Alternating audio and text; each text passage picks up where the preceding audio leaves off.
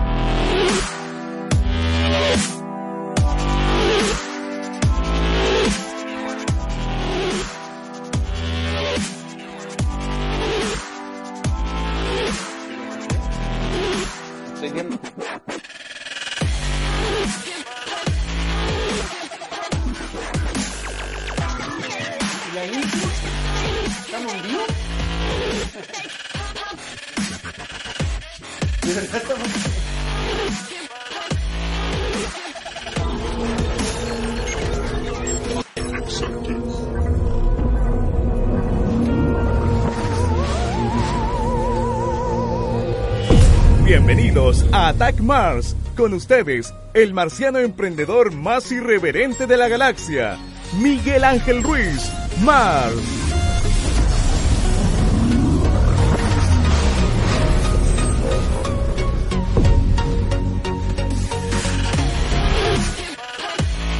¿Cómo están marcianos queridos? Bienvenidos a un nuevo programa Attack Mars. Me pidieron volando bajo hoy día. Eh, si en cuenta, rejuvenecí. Me quité 10 años encima. Lástima que no me quité 10 kilos, pero dale. Eh, hoy día tenemos un programa bien especial. Tenemos un invitado. Es- Este mes de octubre han sido historias muy lindas. Partimos el mes con Ignacio Troncoso contando su historia desde eh, cómo, cómo sobreponerte a problemas físicos, en este caso cuando perdió la vista. Estuvimos con Carol Ullín. Me va a- me va a retar porque no sé pronunciar su apellido, me lo explicó en vivo, pero de verdad no me, me ganó. Con Carol, hablando de finalmente cómo superar eh, su historia. Salió de la legua y quiere llegar a la presidencia de la República, lo cual me parece increíble. Y también hoy día estamos con otro invitado increíble, con que vamos a hablar, que también salió de la pobreza. Así es, también salió de la pobreza. Así que, eh, sin más introducción, para que no nos reten porque nos van a quitar el tiempo, vamos con el tema de la semana. El tema caliente de esta semana es... Se te ha soltado la intro como varias veces, Marquito. El audio. Eh, quiero partir con una reflexión y una noticia que ocurrió de que ocurrió en Venecia. Venecia está hoy día eh, prohibiendo las tiendas que venden cosas de China. Muchas de las cosas. ¿Tenemos la noticia? ¿Tenemos la noticia? Muchas de los de los artefactos típicos de Venecia, como las como las máscaras que se usan en Venecia, muchas de ellas, a pesar de que decían que eran autóctonas, por la vuelta decía hecho en China. Entonces, eh, el- la alcaldía, no, sé cómo decirlo, el, municipio, finalmente el lugar de Venecia, las autoridades de la zona, determinaron que eh, ya no se podía en Venecia vender cosas que fueran hechas de China y aquellas eh, tiendas artesanales deberían, debían vender, según esta nueva ley, que tiene que aplicarse aquí a seis meses más, vender productos autóctonos. O sea, cuando hablamos de artesanías de Venecia, que las máscaras sean hechas en Venecia, con mano veneciana, eh, eh, y finalmente dejar de vender cosas chinas. Y eso me parece muy interesante por el contexto. ¿Ya mostramos la noticia? Eh, y eso me parece muy importante en el contexto de que, por ejemplo, en Pomaire, eh, el Pomaire, la mitad de las cosas que venden en Pomaire hoy día son cosas chinas. Ya no, ya es muy difícil encontrar en Pomaire productos artesanales. Y es evidente, claro, que, que la gente dice es que nadie, nadie nos compra porque venden todo lo mismo y al mismo precio. No hay diferenciación. Y, y eso es un tema más importante que, que la artesanía misma, es que todos venden lo mismo, que todos venden el plato, el chancho, eh, la, la vasija grea, eh, la olla, y finalmente no hay una- el mate, no hay una diferenciación propiamente tal. Entonces, más importante principalmente que, que, que vender greda, ¿sí? el, el tema es que vendemos. De hecho, yo recuerdo cuando las veces que he ido para aire, eh, lo mismo que la empanada de kilo. ¿sí? Había una- un local que hizo una empanada de kilo y de ahora todos los restaurantes tienen empanada de kilo, entonces lo que era novedoso dejó de serlo porque y empiezan a competir por precio. Porque yo vendo la empanada de kilo a 5 lucas, el otro la vende a 4.900, el otro la vende a 4.008 y empezamos a desangrarnos y empezamos esto en lo que se conoce los mercados rojos, que son mercados que se desangran por los precios y finalmente nadie gana. Eh, en vez de ser un océano azul, donde, donde finalmente, en vez de competir entre ellos, creen eh, nichos de mercado totalmente distintos. Lo mismo ha ocurrido con, eh, con donde vendían mimbre, se me olvidó el nombre, Chimbarongo. Chimbarongo. Chimbarongo, donde vendían mimbre, eh, finalmente la artesanía nacional está muriendo, la producción chilena está muriendo. Está, hemos conversado un montón de veces, están cerrando fábricas de calzado chileno, Guante ya no va a fabricar calzado chileno. Eh, hay por lo menos tres tiendas de zapatos, productoras de zapatos que están cerrando. Y finalmente hay poco, hay poco que está haciendo el gobierno de eso. Y yo creo que desde la autoridad debería verse una, una política de protección de los artesanos chilenos. Hay un reclamo muy importante de la artesanía chilena que no se está viendo. Uno lo ve, ponte tú, eh, a mí me gusta mucho. Yo crecí en el pueblito de los dominicos. O sea, no crecí ahí, vivía ahí, sino que pasé muchas partes de mi infancia en el pueblito dominico. Yo, nosotros era como el paseo familiar el pueblito de los dominicos. Mm. Y en el pueblito de los dominicos hoy día se está vendiendo mucho producto chino o mucho producto que no es artesanal. A pesar de que el pueblito de los dominicos es un pueblito artesano. eh, con mano de obra específica, con productos, con productos hechos ahí mismo. Y aún así hay tipos que están vendiendo té Akbar, ponte tú en pueblito de los dominicos que uno mira y dice, son ricos los té Akbar, me encantan, pero, pero no, no tiene ninguna relación Sí. con el contexto. Sí. Bueno, yo, yo creo que hay un tema igual importante que debe ir de la mano con alguna algún tipo de política eh, denominada proteccionista, que es lo que hacen países, por ejemplo, como Brasil, como Argentina, que tienen Protege la industria nacional. protegen internacionales, pero principalmente por un tema de empleo. O sea, son países que tienen una gran cantidad de habitantes, o sea, en en el caso de Brasil, por ejemplo, eh, donde de una u otra forma tienen que generar una cantidad de empleos que es eh, muy importante y por lo tanto eh, deben tener mucha industria también para generar eh, una cantidad de empleo suficiente. Eh, por lo tanto, también de una u otra forma, esas medidas de proteccionismo van acompañadas de una, de una otra forma también por políticas de empleo. Ahora, si el proteccionismo no va acompañado de también una preparación Sí. de la eficiencia Sí. para la producción, para que no a costa del proteccionismo las personas tengan que comprar ciertas, ciertos productos De mala calidad. o, o más, o más caros, Mm. por ejemplo. ¿Qué pasa si, porque en estricto rigor, ¿por qué se compra de China muchas veces? Porque el precio es más barato, ¿ya? Por, por las economías de escala, por, por, la, por el costo de la mano de obra, por una serie de cosas más. Claro, porque claro, también... 6 dólares al mes, pues evidentemente no podéis competir Exacto. Por lo tanto, de una u otra forma, se compran esos productos porque son más baratos, ¿no es cierto?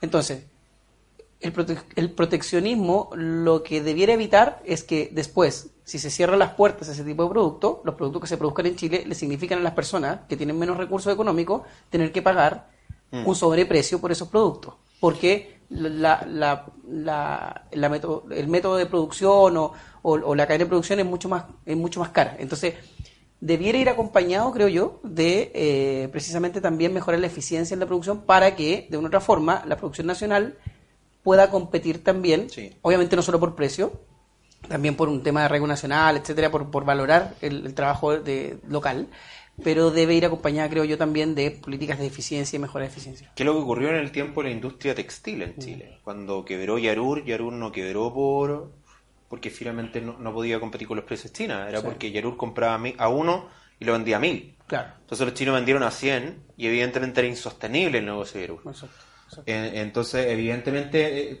que llegó, llegó la industria china y, quebraron. Ah. Oye, ya que, y bueno, esa era la reflexión en todo esto, eh, es una instancia para, para reflexionar sobre la producción nacional en, en, una, en un mercado donde la producción nacional está a la baja, está cayendo, está muriendo.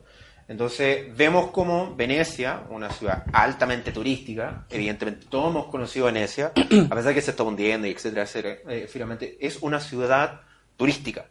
Y, y lo que está haciendo es tomando medidas de protección al, al, al producto nacional, de- en ese caso de no tan solo Italia, sino de Venecia propiamente tal, y lo que permite de alguna otra forma de que no se mueran los artesanos y la historia, porque al fin y al cabo cuando, cuando hay una introducción, eh, cuando hay una introducción de, de productos chinos, no hay, no, hay, no hay un problema de que los artesanos dejen de producir. El problema es que se pierden tradiciones, se pierde, Sí, se pierde sí.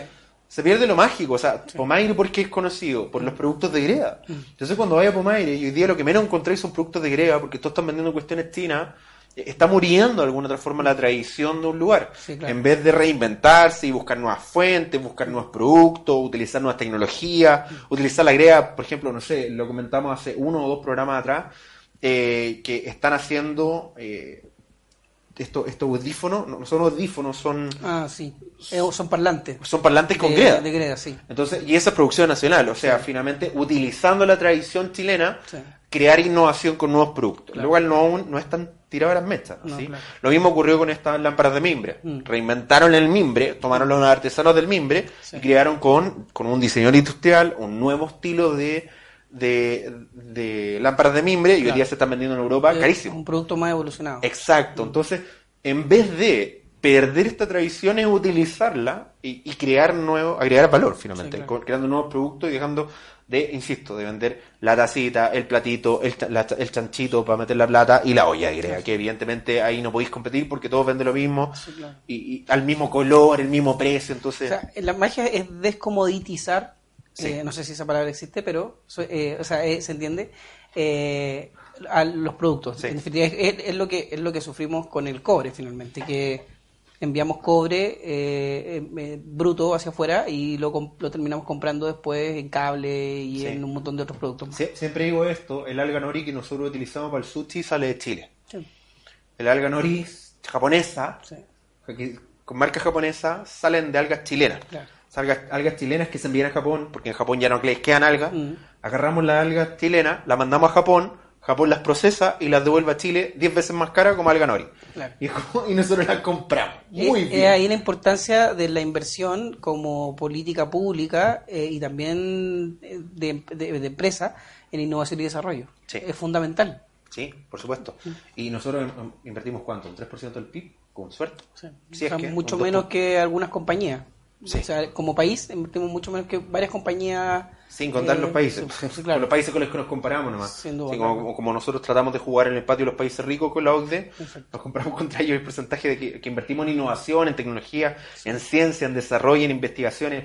O sea, recién tenemos un Ministerio de Ciencia creado hace muy poco. No sé. Y si es que tiene presupuesto, por lo demás. Exacto. Oye, eh, ya que estamos conversando, queremos presentar a nuestro invitado de la semana. El invitado de la semana. Oye, nuestro invitado de la semana es Ricardo Alvarado. Ricardo Alvarado. Ricardo Alvarado, exacto. Sí, tiene, tiene una El historia. invitado de la semana. Mar- Marco, Marco está mandando un saludo a todos los que, los que están viendo este programa. Eh, una, una pequeña introducción. Eres ingeniero en administración de negocios. Sí, eso es de profesión. De la Universidad de Los Lagos. De pregrado, sí. Lo- Eres de Puerto Sí, Montt. de Puerto Montt, sí. Eh, tiene, mira, tiene un diplomado en dirección comercial en- y venta, especialización en análisis estratégico de mercado, máster en dirección de marketing, máster en marketing digital. Y fuiste manager comercial para Chile y Perú de una empresa. Una empresa sueca que se llama Alfa Laval. ¿Qué, lo- qué es lo que hacían? Eh, Alfa Laval es una empresa que tiene 140 años de historia aproximadamente, que está en 150 países. Eh, y está, es una empresa de mu- mucho prestigio a nivel internacional en términos de equipamientos eh, y tecnología para mm, procesos productivos de distintos tipos, minería, alimentos, eh, tratamiento de agua, eh, desalinización, marina, etcétera. Está en la mayoría de las industrias. Y lo increíble, eh, y hecho, el por qué, por qué estás invitado acá, eh, es finalmente por tu historia. Tú, tú naciste en Puerto Montt, creo que fuera de la ciudad. Sí, o sea, no, nací en Puerto Montt en sí, pero luego, en mi adolescencia, iniciando mi adolescencia, nos trasladamos a un sector que se llama Alerce, que está como a 8 kilómetros del centro de Puerto Montt, más o menos, que en el tiempo que nos fuimos nosotros era un espacio muy pequeño con muy pocas personas, muy pocas casas, con muy pocos servicios, eh, y hoy día es casi una ciudad pequeñita dentro de la misma ciudad. De hecho, estaba leyendo tu historia y tú decías que pasaba una micro cada una hora. Sí, eh, cuando nosotros, bueno, yo, yo me fui más o menos a los 14 años a, a, esa, a, ese, a ese- a ese sector eh, y en ese momento, claro, nosotros nos fuimos a una vivienda social eh, de las que entrega el, el Ministerio, o sea, el Serviu, ¿ya? Porque tu Eh, contexto económico no era muy bueno. no, claro, era, era, o sea, en términos e- económicos era, eh, eh, o sea, no, no, no me gusta decir siempre, en definitiva, no me gusta hablar de pobreza, porque en realidad para mí la pobreza es multidimensional. Mm. Y, y la verdad que yo, ten- yo vivía en una pobreza económica, ¿ya? Pero no vivía en una pobreza eh, emocional, una pobreza de salud, una porque finalmente mis padres siempre privilegiaron eh, un poco lo que pasa en la, en la vida es bella, en la película. Es como que ellos siempre trataron de mostrarme como que vivía en un contexto distinto al que realmente vivía. Eh, y como que se esforzaban por tratar de mostrarme como que, o sea, como que yo no, no sufriera las eh, los dolores de la carencia eh, económica en ese momento. Eh, y en ese contexto, claro, yo, nazco, yo, yo- yo nací en una familia de, que- con un padre obrero que estudió hasta sexto básico. Eh, mi padre vivió en el campo Eh, y una historia bien particular porque él, bueno, él, para ir al colegio en el campo y en, muchos, en muchas zonas rurales todavía se da. Eh, los niños tienen que caminar kilómetros en caminos no siempre pavimentados, con pocos recursos. Y en ese tiempo mi padre, de hecho, eh, con sus hermanos, él me contaba que se, turnaban los zapatos, por ejemplo, para poder caminar y lograr llegar a, a la escuela, que quedaba a varios kilómetros de su casa. Entonces esa situación tan dura, llegó un momento en que él dijo, yo me aburrí, esta situación no, no es, es muy dura para mí cuando tenía alrededor de 11 años. y decide olvidar su mochila con los cuadernos que tenía de la escuela. Eh, en esos tiempos, años 50 y, no sé, 60 y algo, principios de los 60, perder una mochila con cuadernos era un tesoro valioso, ¿ya? Más en un contexto eh, con pocos recursos en el campo, eh, que había mucha pobreza en ese tiempo en el campo y decide dejarla perdida ah, eh, de forma consciente para no ir más al colegio, porque no, no, no, no iba feliz, porque finalmente tenía mucho esfuerzo. Entonces, ahí, él, a pesar de, o sea, lo que uno creería, dice, ah, qué bueno, un niño va a jugar ahora, va a estar feliz. No, se fue a trabajar en definitiva. Comienza a trabajar a los 11 años, de muy chico en el campo, y luego decide como eh, emigrar hacia la ciudad, y se va a Puerto Montt. Y ahí mi padre comenzó a trabajar de cualquier cosa, eh, de hecho eh, vivió en distintas partes, lo que podía, y a los 23 años conoce a mi madre y, y, aparezco yo, entre medio, cuando llevaba muy poco tiempo ellos juntos. Mi madre, dueña de casa, tuvo una, por una negligencia médica, perdió un ojo cuando pequeña, eh, cuando, en su infancia, y ella logró terminar cuarto medio, pero no, no, tampoco pudo acceder a la educación superior, cuando en esos tiempos era súper complejo.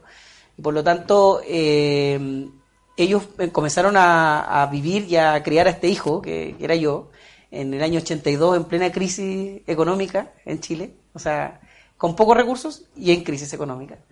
Y en una eh, ciudad que no es Santiago. Y en una ciudad que no es Santiago, donde todavía no estaba la industria salmonera, por ejemplo, estaba recién emergiendo algo de la pesquera y eso, pero no había una actividad económica tampoco potente. Mm. Eh, entonces mi padre trabajaba en lo que fuera. Mi papá arreglaba paraguas, porque antes las cosas no eran tan desechables. Eh, entonces mi padre encontraba nichos así como muy emprendedor de, de, corazón, no de, conocimientos, de nada, pero él veía oportunidades donde nadie las veía. Entonces él se daba cuenta que en Puerto Montt llueve todo el año eh, y que la gente por el viento se le dañaban mucho los paraguas. Y en ese tiempo no era tan simple como ahora que tú te un paraguas, sales aquí a la esquina y te encuentras uno, no sé, para 200 pesos. Eh, en ese tiempo la gente cuidaba mucho más las cosas y era más caro. Y él se dio cuenta que podía arreglar paraguas. Entonces tenía un letrero donde él arreglaba, llegaba la gente con los paraguas y él se los arreglaba, se los volvía y se los entregaba de vuelta, así bien eh, arreglados. Ese era uno de los negocios que tenía chiquitito. Después él arreglaba zapatos también, cuando en ese tiempo la gente también, lo mismo, no botaba las cosas tan mm. fácilmente. Eh, y él, trabajaba de zapatero también. Y después en el día él trabajaba en una pesquera como operario y también trabajaba en la noche de sereno, en la misma pesquera. Durante, trabajaba durante el día, iba a la casa un rato y volvía a trabajar en la noche de nuevo a cuidar la misma pesquera donde al otro día, cuando se levantaba, tenía que volver a trabajar. O sea, prácticamente trabajaba 24 horas casi. Y de lunes, a, de lunes a lunes, en definitiva. O sea, eh, para tratar de llevarle sustento. Para tratar de llevar algo de sustento a la casa. Y nosotros vivíamos en un espacio, tal vez como este estudio, quizás más chico. Y cuando ellos comenzaron no tenían nada. Eh, y llegaron a la casa de una señora que le abrió las puertas y le dijo, ok, vénganse aquí, yo los voy a ayudar. Y les prestó una mesa, una cama, eh, lo básico para poder vivir. Y nada, siempre me recuerdo de ellos con mucho cariño porque yo a ella después le empecé a decir abuela, de hecho, eh, y a su, a su esposo le decía tata, eh, porque yo llegué a los tres meses ahí y empecé a crecer en esa casa y como que un poco nos adoptaron como familia. Mm. Y luego mi papá empezó a trabajar en más cosas, nos fuimos a vivir a otros lugares, pero siempre viviendo yo hasta, lo, hasta que nos fuimos a esa casa de Serviu, eh, viviendo en lugares muy pequeños, a veces en lugares compartidos con otras familias en la misma casa. Eh, yo la primera vez que tuve un baño dentro de mi casa, eh, así como todos conocen hoy día, y que es como algo que uno diría, es impensado que, mm. alguien no tenga un baño en la casa, eh, fue cuando tenía alrededor de 8 años, más o menos. Antes de eso siempre tuvimos baños afuera, como litrina, en, como, en los campos, en definitiva. y de hecho eso fue complejo porque yo, mis padres, como te decía, en ese contexto de la vida es bella, me pusieron en un colegio particular subvencionado cuando en la básica, gracias a que una, hermana de mi madre era religiosa, em, em, eh, monja, de la congregación de un colegio. Entonces yo entré a ese colegio eh, gratis, no, no pagaba, porque obviamente no podíamos pagar ese tipo de educación. Entonces hicieron ese esfuerzo, me pusieron ahí, eh, pero vivir en ese contexto no era tan simple. Tenía cosas buenas y tenía cosas malas. Eh, las cosas buenas era que de una u otra forma yo creo que en mi infancia el poder ver de una u otra forma que había otro tipo de calidad de vida, que no sé, que, que, que uno podía optar de repente una calidad de vida mejor en términos de casas, no sé, porque yo iba a la casa de mis compañeros y era completamente distinta a la mía, obviamente. De otra manera igual a uno inspiraba un poco y decía, ¿sabes qué? Me gustaría que a lo mejor cuando crezca tener, no sé, estas condiciones o esta comodidad, a lo mejor que tampoco eran mansiones, tampoco estaba en un colegio así, no estaba en Santiago College, ¿cachai? Pero, pero era un contexto mucho mejor que el mío. Eh, pero lo difícil era el cómo convivir en ese contexto. Porque porque los paseos, porque las vacaciones, porque, porque los juguetes y porque todo eran cosas que Era yo no podía acceder. Eh, era difícil, pues, o sea, había compañeras que me invitaban un fin de semana, o sea, tenían Atari, porque yo todavía alcancé los Atari. Después estaba el Nintendo 1, por ejemplo, cosas que yo no podía tener. Entonces, había compañeros que me invitaban a su casa y yo iba a jugar a su casa, ese- esos juegos. Y, y llegaba el fin de semana eh, y, y me, me llevaba, pues mi mamá me llevaba a jugar esas cosas que yo no podía tener en la casa. Eh, entonces, pero era complejo porque, por ejemplo, cuando yo hacía un cumpleaños, eh, invitaba a mis amigos, a mis compañeros a la casa y no tenía baño en la casa. Entonces, ahí eh, hay un tema bien int- interesante social que, que es, por ejemplo, eh, las implementaciones de leyes como la ley Machuca. O como, esa, no sé, la, la- la- no sé si es ley, pero como la, la idea de, del- de tal, de esta ley Machuca que en Las Condes se hizo en algunos colegios donde había niños de contextos eh, con menos recursos que lo- los están invitando a estar en colegios privados, ¿no es cierto?, de la comuna. Y mm, eso es súper bueno. A mí me parece que la integración social tiene que haber. O sea, la segregación social en ningún caso ayuda. ¿ya? Eh, y, al contrario, la integración social va nivelando en ambos aspectos, porque yo creo que ambas, ambas clases sociales pueden aprender una de la otra.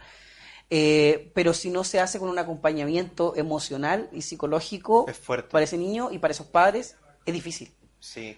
De hecho, bueno, Carol, Carol nos comentó esto, eh, eh, por- porque finalmente, desde su visión y desde lo que por lo menos yo he tenido la oportunidad y, y de ver esto, finalmente,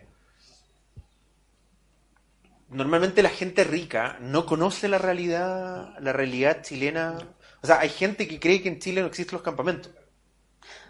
Es O cosa sea, de ver que te digan que te levanten más temprano para que puedas ahorrar Sí. plata en el metro. Exacto, o sea, hay gente que, que no entiende cómo no le puede alcanzar el sueldo para pagar, eh, para pagar el, el- el transporte que son solo 49 lucas mensuales.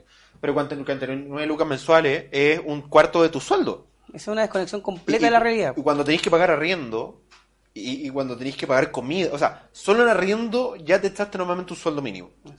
Y si los dos trabajan y ganan el sueldo mínimo, pagáis comida y las cuentas y, y cagaste. Y ninguno de los dos se puede movilizar, ninguno de los dos, no, olvídate de ir a comer afuera, ¿está ahí? y, y finalmente te das cuenta que hay una desconexión. O sea, el tipo que, que diseñó el metro y que dijo en un metro cuadrado pueden caer siete personas, ese tipo en su pinche vida, para no decir otra estupidez, se ha subido el metro.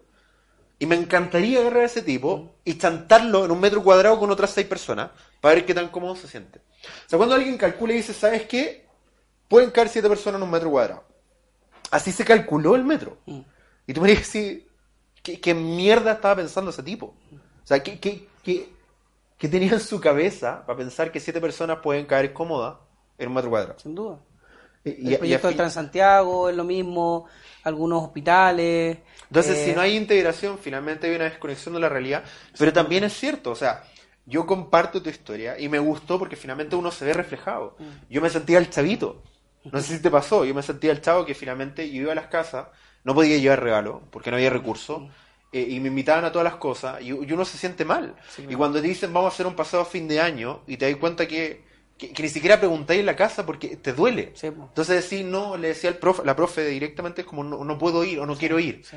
En vez de decir, llegar a tu casa y decirle, mamá, puedo pagar un paseo de 25 lucas y darte cuenta que no, que, que ni siquiera lo pueden pagar. Y finalmente eh, eh, es difícil ese contexto, eh, es difícil sentirte el, el- el- el excluido Mm. y de hecho te empiezas a autoexcluir. Sí, porque muchas veces, que es un poco lo que me pasó a mí, yo hoy- hasta el día de hoy tengo amigos de ese colegio y, los quiero un montón y somos amigos hace 30 años y nos conocimos y, y- y tengo al menos 5 o 6 amigos de esa época con los cuales nos juntamos todavía y nos queremos un montón y somos súper cercanos. Eh, y yo, claro, en ese momento, como que uno como niño no, no, no tienes la capacidad de analizar si te excluyen o no, sino que uno se autoexcluye, uno llega a veces a mentir de, de su situación, como niño en definitiva. O sea, yo no me avergüenzo de decir lo que estoy diciendo ahora, porque yo era un niño en definitiva. Entonces No en ese momento, no, no entendíamos. Entonces en ese momento uno trata de, finalmente tratar de ser aceptado, Mm. que es lo que uno busca como niño. Eh, y, y- y entonces eh, es importante que este tipo de medidas se hagan con un acompañamiento para ambas partes, porque también, eh, como tú dices, eh, eh, comparto mucho eso de que el, el- el- el que haya una convivencia eh, de, de estratos sociales diferentes permite que tanto el que tiene los recursos entienda y comprenda que hay un mundo diferente. O sea, eh, no es un mito que hay que hay jóvenes que no conocen de verdad de Plaza Italia para abajo. O O sea, no, yo- no es un mito. Hay yo, yo tengo amigos, yo tengo amigos que no conocen el paseo Humada. Sí. Cuando, cuando me lo dijeron, yo, yo pensé que se estaban burlando. ¿Mm? ¿No? Existe. De hecho, una vez estábamos, estábamos en un asado y estábamos conversando un par de amigos y hablamos del paseo más y nos cagamos. No me acuerdo ni siquiera que estábamos hablando. Y un amigo me dijo, oye, ¿me pueden llevar el paseo más? Quiero conocerlo. Ten- o sea, estamos hablando, tengo 28 tenía 28 años en ese momento. Y tú me y decís, es broma. ¿Cómo, ¿Cómo mierda tenéis 28 años y en tu pinche vida y pasado por el paseo?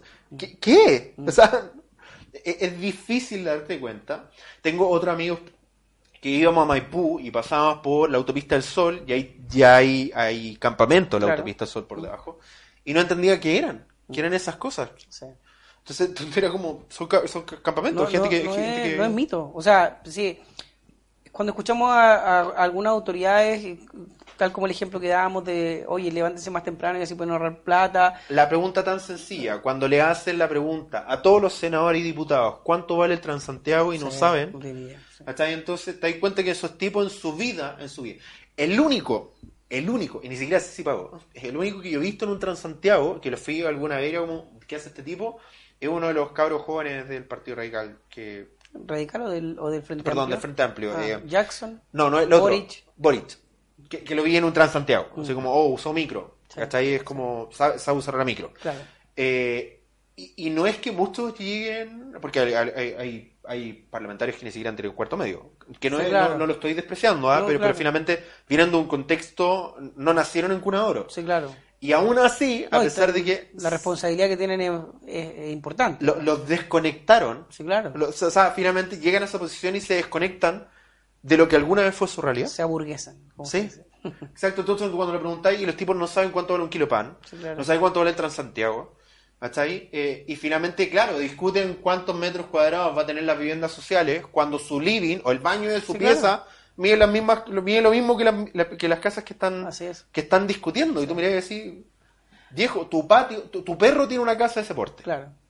Hay una historia bien interesante ahí de una persona que quiero mucho que se llama Mario Orellana, que para mí es un crack. Mario, sí, Mario. Mario es un crack en términos de, de, de la dirigencia social. Sí. Él tiene un diplomado de dirigentes sociales. Sí. Un saludo para él si, si me escucha. Eh, Sí, yo la verdad que lo, Mario, la- hace tiempo que no nos lo conversamos. admiro muchísimo y somos ahora bien amigos. Yo he estado ahora haciendo clase en parte del diplomado de dirigentes sociales con él también.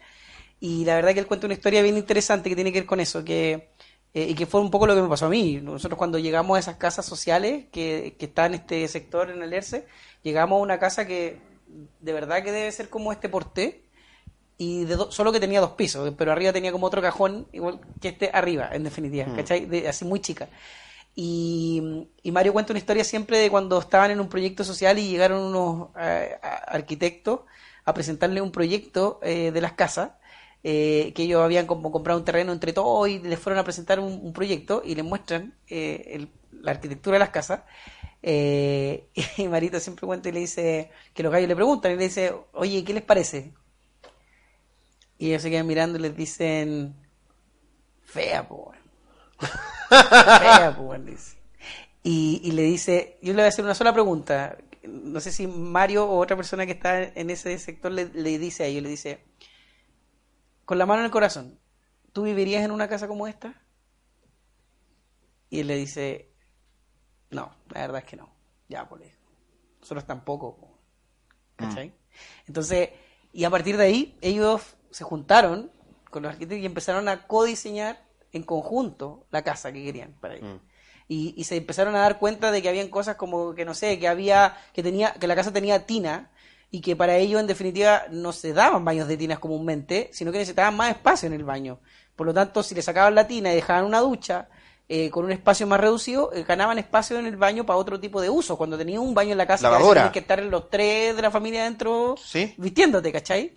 Eh, o lavadora, ¿cachai? Entonces, las políticas públicas, bueno, hoy día se está haciendo un poco laboratorio gobierno, está haciendo algo así, eh, pero las políticas públicas son diseñadas mirándose el ombligo. Sí.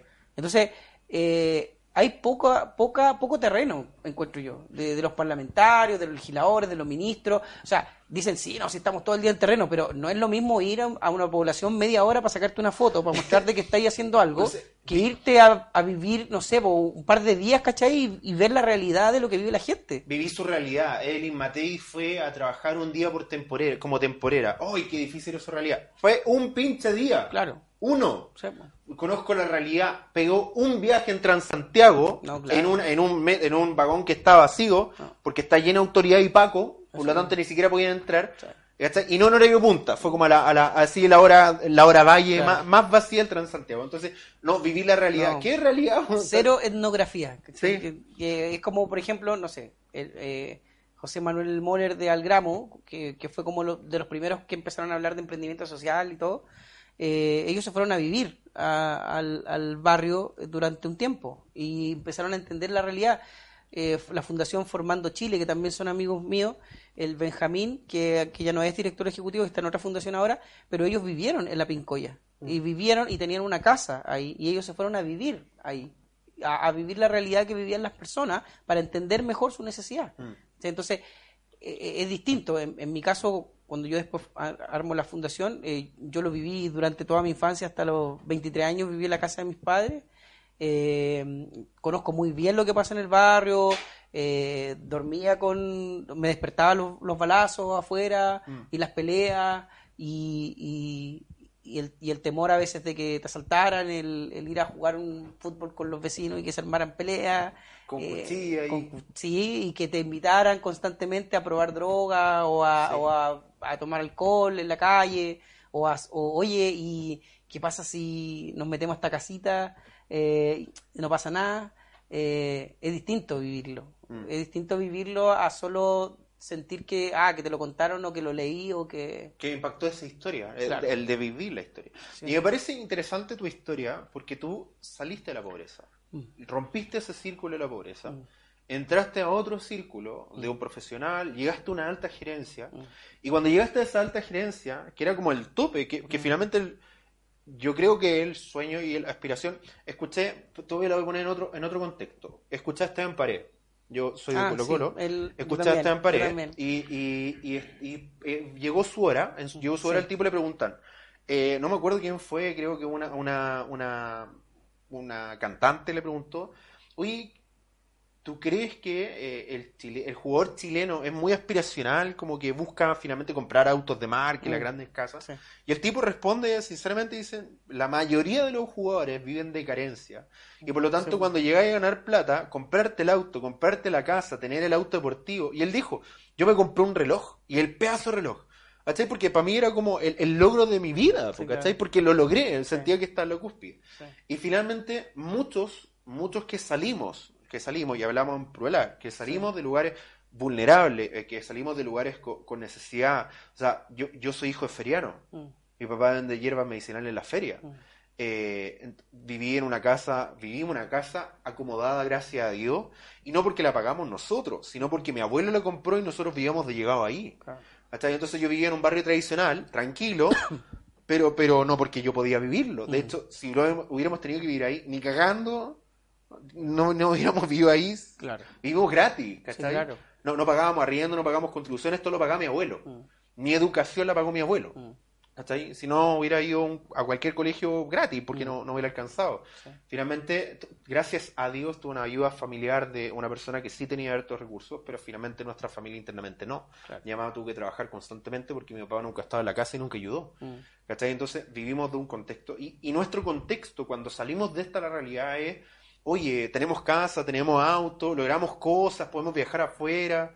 eh, eh, y finalmente llegaste a un punto, al tope. Llegué a una gerencia, o sea, soy gerente importante Mm. de una multinacional Mm. con operación en Chile y Perú. Soy un gran gerente. Y llegaste a ese punto y renunciaste. Mm. Sí.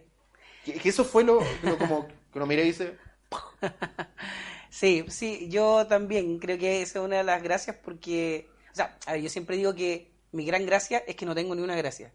Porque, a ver, porque siento que, que en realidad todo lo que me ha pasado en la vida lo, he logrado no siendo nadie especial, no siendo eh, un genio mental, no siendo un genio emocional, no siendo un tipo con un superpoder, una persona común y corriente que tuvo la suerte de poner atención en ciertas cosas que eran relevantes y que finalmente se conectó en algún momento con un desafío que era tratar de demostrar de que el que nace pobre no necesariamente tiene que morir pobre. Mm. Y cuando hablo de pobreza, no hablo de una pobreza material, ¿ya? Porque creo que igual eso es importante, porque si bien entiendo un poco el contexto, por ejemplo, de la declaración de Paredes con respecto a, a que, claro, como vienen de contextos vulnerables o de escasez económica, finalmente después lo que quieren un poco es como eh, llenar esos vacíos. llenar esos vacíos, Sí. ¿cachai? Yo siento que el camino eh, en, en los sectores vulnerables es tratar de hacerle ver a los niños, de una u otra manera, que la pobreza no es solo material, Mm. ¿ya? O sea, o que, o que romper la pobreza no significa solo tener dinero después y cosas caras y joyas caras, porque finalmente cuando hacemos eso está el riesgo entre o logro eso siendo futbolista o logro eso siendo un narcotraficante Sí. porque ambos te llevan al mismo camino. Que es lo que dijo Ah. Gary Medel alguna vez.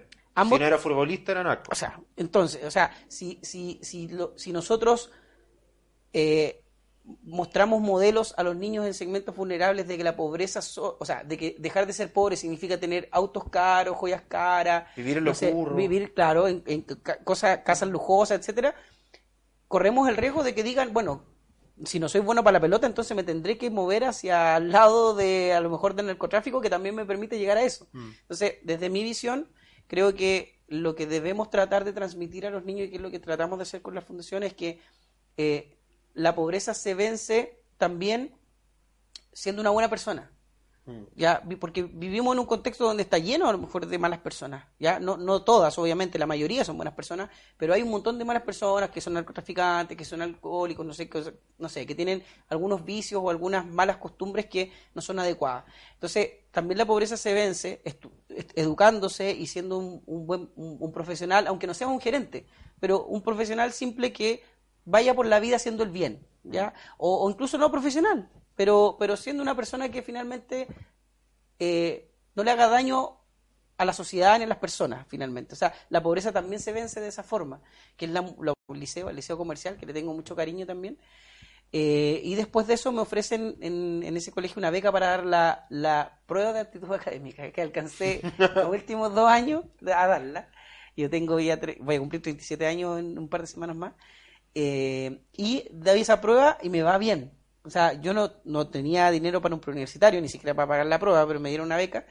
Y empiezo a, a estudiar con unos facsímiles que un vecino guardaba porque él compraba el diario, el diario de allá que se llama el Yanquiwe. Y esos facsímiles eran gratis, pues entonces yo le dije al que me los guardara. Sí, pues se llaman facsímiles. Ya no se llaman así, ay, estoy desconectado. Sí, Carné así. Pero bueno, eso fue. Bueno, yo no agarraba los facsímiles, agarraba las papas fritas. Claro. Eso sí que es que hay carne. Bueno, había facsímiles, ¿ya? Entonces eso me lo guardaba un vecino y yo con eso estudiaba. Y eran una, era hoja impresa, bueno, no había internet, no había Google, y estudiaba con eso. Y bueno, cuento corto, eh, fuimos a ver el puntaje cuando aparecieron los resultados de la prueba, que se veían en el diario El Mercurio, en una hoja gigantesca con millones de root y que teníais que buscar el tuyo ahí. Y eh, íbamos, me acuerdo que íbamos como en un colectivo con mi mamá y mi papá hacia la casa de una tía. Y empezamos a ver, y empezamos a ver los puntajes, 600 y algo, 600 y tanto, 700, 700 ponderado 680. Y sin haber tenido preuniversitario, sin haber tenido nada, sino que puras ganas nomás. po. Y nos miramos, como que nos miramos los tres. Y fue como, o sea, el plan nunca fue estudiar, porque yo siempre dije, lo voy a dar para darla, yo sé que no tengo los recursos para poder estudiar. Ahora, no era tan fácil ir a la universidad en el año 2000 como, como ahora, que hay más universidades, hay más, más institutos también. En ese tiempo era como, Más facilidades de pago. era un sueño ir a la universidad. Y era difícil para una familia como la mía. Y nos miramos todos y como que mi mamá me pregunta y me dice, eh, ¿querés estudiar? Y como que nos miramos, yo la miré y yo le dije, me gustaría. Y ahí fue como que nos miramos todos y así como, ok, dale, busca la forma, veamos entre todos cómo lo podemos pagar, busca becas, busca lo que sea y tratemos de hacerlo. Y a mí me dio mucha alegría, obviamente, eh, porque me sentí apoyado y porque dije, bueno, de alguna forma lo vamos a hacer. Me puse a estudiar esta carrera y para pagarme la matrícula y el hacer, trabajaba todo- todos los veranos, en definitiva. En el año igual hacía cosas de garzón, de ayudante de cocina, de eh, asistente de micro, eh, haciendo encuestas, Sapo. de monitor de fútbol. Casi de sapo, sí, parecido. Cargando cosas, de monitor de fútbol, no sé, 1500 cosas. Bueno, me titulo, etcétera, y empiezo a trabajar en una empresa sueca y empecé trabajando así como asistente del asistente del asistente. Y llegué muy joven, ahí 23 años, ya tenía una hija, de hecho. Eh, a los 23 años fui padre, saliendo de la universidad, de mi hija Florencia, que le amo un montón, que ya tiene, va a cumplir en marzo 14 años. Eh, y empezó a trabajar en esta empresa y empiezo, a ver, la gracia de vivir en un contexto vulnerable y de haber crecido en un contexto vulnerable, que es lo mismo que le pasó a Vidal, a, a Medel, a, a Arangui, a todos estos grandes futbolistas chilenos, es que tú siempre estás como con una como con una fuerza interna que no sé si es rabia, no sé si es frustración, no sé si es pena, no sé, algo, un sentimiento que te está diciendo constantemente, a mí nadie me va a decir que no puedo hacer algo. Y esa cuestión es del barrio. Y eso es lo que se denomina cuando uno dice, oye, este gallo tiene barrio o este jugador de fútbol tiene barrio. El barrio tiene una gracia y es esa. Es que se te pone un desafío por delante o alguien te dice que esto no se puede hacer y tú te picáis. ¿Cachai? Te picáis y empezáis a darle y decirle, yo le voy a demostrar lo contrario, y después te sacáis la camiseta y la ponéis en el banderín del córner y se la mostráis, ¿cachai? Que eso no está tan bien, ¿ya? Y eso, y eso lo he ido, como también eh, mejorando, ¿ya? Porque no está tan bien eso. Pero sí está bien el, el picarse, pero picarse en buena, y demostrar de que las cosas son distintas. Y fue así como llegó esa empresa, llegó a este cargo gerencial, eh, tenía 27 años cuando me nombraron gerente, muy joven, era el más joven de toda la compañía y de- de- del mundo era uno de los más jóvenes también.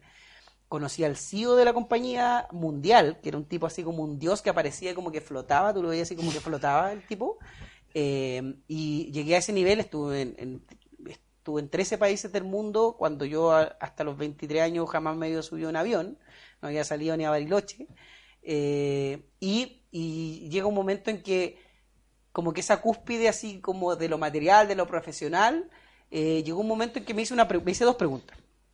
Una dije, si el, si si el dinero no fuera mi objetivo, si yo tuviera recursos ilimitados, si ya no fuera una preocupación la plata, ¿a qué me gustaría dedicarme toda la vida? Y empecé a analizar eso. Y después me hice otra pregunta más, que dije, si es que eh, yo en este momento estuviera en un ataúd y yo pudiera ver, en definitiva, a la gente que me va a ver a ese ataúd cuando estoy, que esté muerto, eh, y la gente que llegue a verme, ¿qué me gustaría que ellos dijeran de mí? Cuando me hice esas dos preguntas, empecé a plantearme dije, a ver, parece que necesito conectarme con un propósito. Y, y ahí empiezo a definir y digo, a ver, ¿qué es lo que a mí me llenaría eh, en este momento? Y ahí fue cuando yo defino que lo que yo quería como propósito en la vida era que más niños pudieran contar la misma historia que yo acabo de contar. Eh, y empecé a preguntarme cómo lo podía hacer. Y, fue así como decido, así locamente, renunciar a ese trabajo. Renunciar. Hablé con, el gerente que era el presidente de, la- de Latinoamérica, yo reportaba a él, eh, Patricio Lésica, que, como- mando un saludo también, también él me, ahora me contactó y va a apoyar la fundación, estamos haciendo cosas. Eh, y le di cuento esto. Y abiertamente le dije, ¿sabes qué, Patricio? Me pasó esto, me conecté con un propósito. Creo que aquí lo que estoy haciendo no lo puedo desarrollar. Quiero ver cómo eh, podemos conversar para que yo en realidad si voy a estar acá voy a estar con la cabeza como en otra cosa. Como que siento que mi, mi tiempo aquí, mi, mi ciclo se cumplió. Y me apoyó, se portaron súper bien. Eh, yo estuve 10 años en esa empresa. Se portaron bien, me tiraron unas luquitas de indemnización también, aunque no debían porque yo había renunciado. Eh, y eso me ayudó también, junto con algunos ahorros que tenía, para poder vivir los primeros años eh, y dedicarme a esto, y dedicarme a armar eh, a EDUS, que significa niño en latín, y que al principio nace como una empresa B, como un emprendimiento, Con, con un foco social. Y ahí, bueno, todos los que nos están viendo saben la dificultad de ser emprendedor, más de ser emprendedor en un, en un, en un eh, sector educacional donde hay mucho chanta dando vuelta, donde hay mucho gallo que hizo mucha maldad con, con, temas educativos, que pagamos justos por pecadores, por lo tanto hacer eh, em, sustentable económicamente un emprendimiento en educación es sumamente complejo, mm. ¿ya? porque hay muchas barreras y hay mucha burocracia para poder ofrecer tus servicios, vender tus servicios, etcétera. Y ahí fue cuando se pone complejo y, decido eh, ahora en el último tiempo transformarlo en una fundación. Eh, porque más allá de, de, ganar, de ganar dinero con este emprendimiento, en mi caso, el foco principal es el impacto. Y el impacto es el que quiero que perdure en el tiempo. Y creo que el modelo fundacional, en mi caso, para lo que yo quería hacer, que es que es implementar metodologías, juegos, eh, plataformas digitales, que son las cosas que tenemos hoy día en AEDUS, eh, para enseñarle a niños competencias que a mí me ayudaron a poder romper este círculo de pobreza. Eh, hoy día el modelo más, más, más fácil para poder llegar y, lograr ese impacto es el modelo fundacional.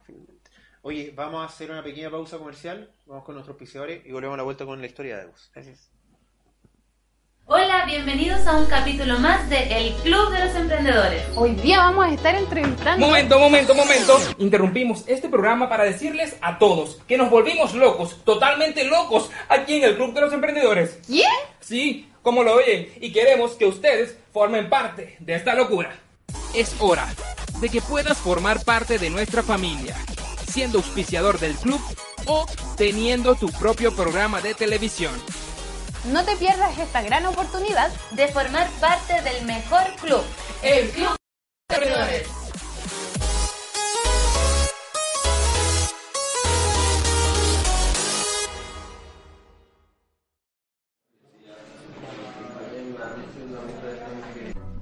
El cliente tenía que hacer un aumento de capital, fue a la notaría y el notario las presionó tanto que les cobró un monto que no le correspondía. ¿Cuánto pagaron de más? 600 mil pesos.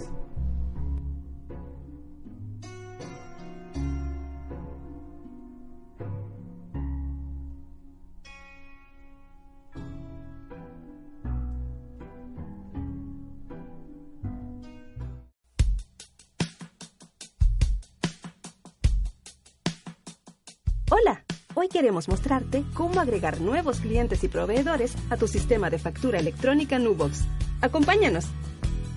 Es de real importancia para tu negocio mantener en orden a quienes vendes y a quienes compras. De esa forma, las cuentas resultan mucho más claras y puedes emitir pagos y facturas a tus clientes y proveedores frecuentes de forma más ágil. Comencemos. Vamos al menú desplegable y seleccionamos Administración. Ahí, según lo necesario, seleccionamos clientes o proveedores. Sea cual sea que seleccionemos, nos llevará a esta pantalla, donde mediante el buscador podemos dar con los datos del cliente o proveedor deseado.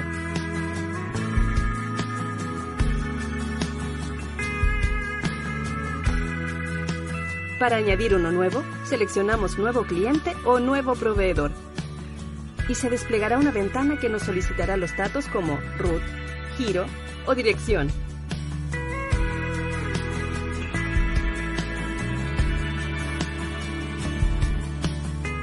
Con esto completado, simplemente lo agregamos. Y listo. Si ocurre algún cambio, puedes editar la información las veces que necesites. Además, podemos ingresar múltiples clientes y proveedores de una sola vez. En el botón Cargar, encontraremos una plantilla Excel, la cual llenamos con todos los clientes y su información. Esta plantilla permite subir hasta mil registros en una sola carga. Ahora, solo subimos el archivo y lo mantenemos ordenado para no perder control sobre nuestra empresa. Podemos ingresar clientes y proveedores ilimitados al sistema de factura electrónica Nubox. El orden y control de tu pyme no merece limitaciones. Nubox, pensando en los que cuentan. Chicos, les contaré una historia de terror. ¿En serio? Pero qué de miedo, sí. sí. Cuenta la leyenda que existe una empresa que potencia el emprendimiento. Y esta tiene una membresía. Oh. Con capacitaciones, entrevistas, nota periodística y el club de sueltos. y muchas cosas más. Ya, pues chiquillos, pónganse a trabajar. ¿Qué están haciendo ahí? No, trabajar y... Siempre, siempre lo mismo. Esta no es otra historia de terror. Ahora puedes ser miembro oficial del Club de los Emprendedores. Beneficios especiales para ti. Las membresías del club. No dejes que te lo cuenten. y muchas cosas más. Sí, lo sé. Gracias.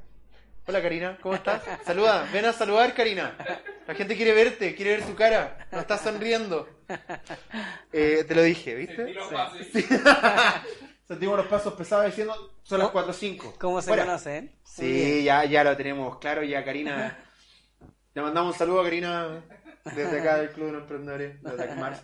Oye, para ir ya cerrando, finalmente, cuéntanos qué está haciendo Aedus ahora, qué, cuáles son sus proyectos, cuáles son la, pro- eh, la progresión que tienen, que tienen para futuro, eh, y cómo finalmente conectaste este propósito con un algo tangible, que, que más allá de quiero que, que había una, una campaña de una marca de cepillo de dientes que decía "Quite- eh, le quitamos el mundo a las caries. Ah, sí. Ya, un poco, un poco como salir de ese sueño, de ese propósito idílico y transformarlo en un algo tangible, en una acción. Cuando habíamos hablado que finalmente más que más que un discurso sea un verbo, sea un acto. No voy a nombrar la frase de Arjona, no yo, la voy a yo lo voy a decir, yo lo voy a decir. y lo dije yo, me hago responsable. y yo decía que emprender es más un verbo que un sustantivo. perdón, perdón, eh, lo cursi y... Perdón no sé- utilizar Arjona en este programa. sí, perdón la cita, pero... ah, pero Perdón el autor de la cita. claro, claro. Pero es verdad, o sea, de- es la- o sea, emprender no solo es tener una empresa, sino que es la acción de, de, de lograr eh, tratar de buscar un objetivo, de crecer, de surgir, de, de todos los desafíos que tenemos cada uno de nosotros. Y bueno, en AEDU un poco, lo, cómo concretamos un poco esta historia de vida tratando de traspasarla a más niños.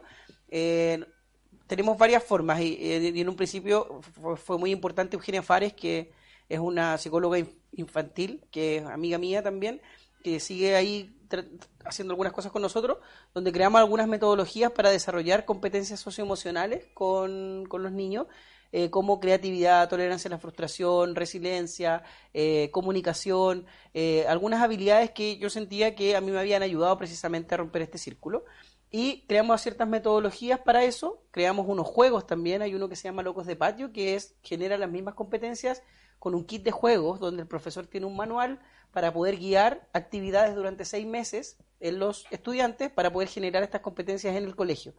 Y últimamente eh, nosotros nos, adjudicamos dos fondos Corfo, uno un SAF social y otro un voucher de innovación, donde lo- hicimos una plataforma digital donde también tenemos estas competencias, pero en un juego. Es un árbol donde los niños tienen un fruto, luego ese fruto tiene contenidos, ellos hacen algunas trivias después, esas trivias cuando las van respondiendo correctamente, el árbol va creciendo, le van saliendo más frutos donde van profundizando estos conceptos y va creciendo su árbol en la medida que van avanzando en los conocimientos.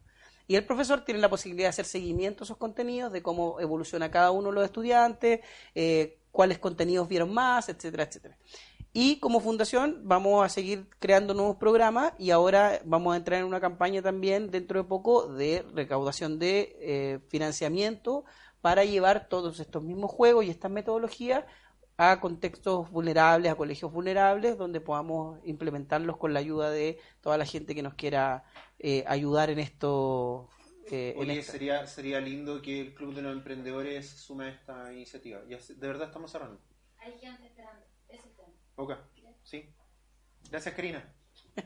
Eh, bueno, para ir terminando ya que nos están retando, nos están sacando. oye, no, pero cuéntame, ¿cómo, ¿cómo contactar a Edu si un colegio, si un profesor quiere utilizarlo, quiere tener estas herramientas, quiere estar en contacto contigo? Sí. ¿Quieren llevar eso a su colegio? Sí, me pueden escribir directamente a ricardo.alvarado ¿Ya? arroba aedus Con H, ¿cómo sí, está ahí? como está escrito ricardo.alvarado arroba aedus.cl y nos pueden seguir en Instagram en aedus-chile y en Facebook en aedus chile todo junto ¿Y en aeduschile.cl?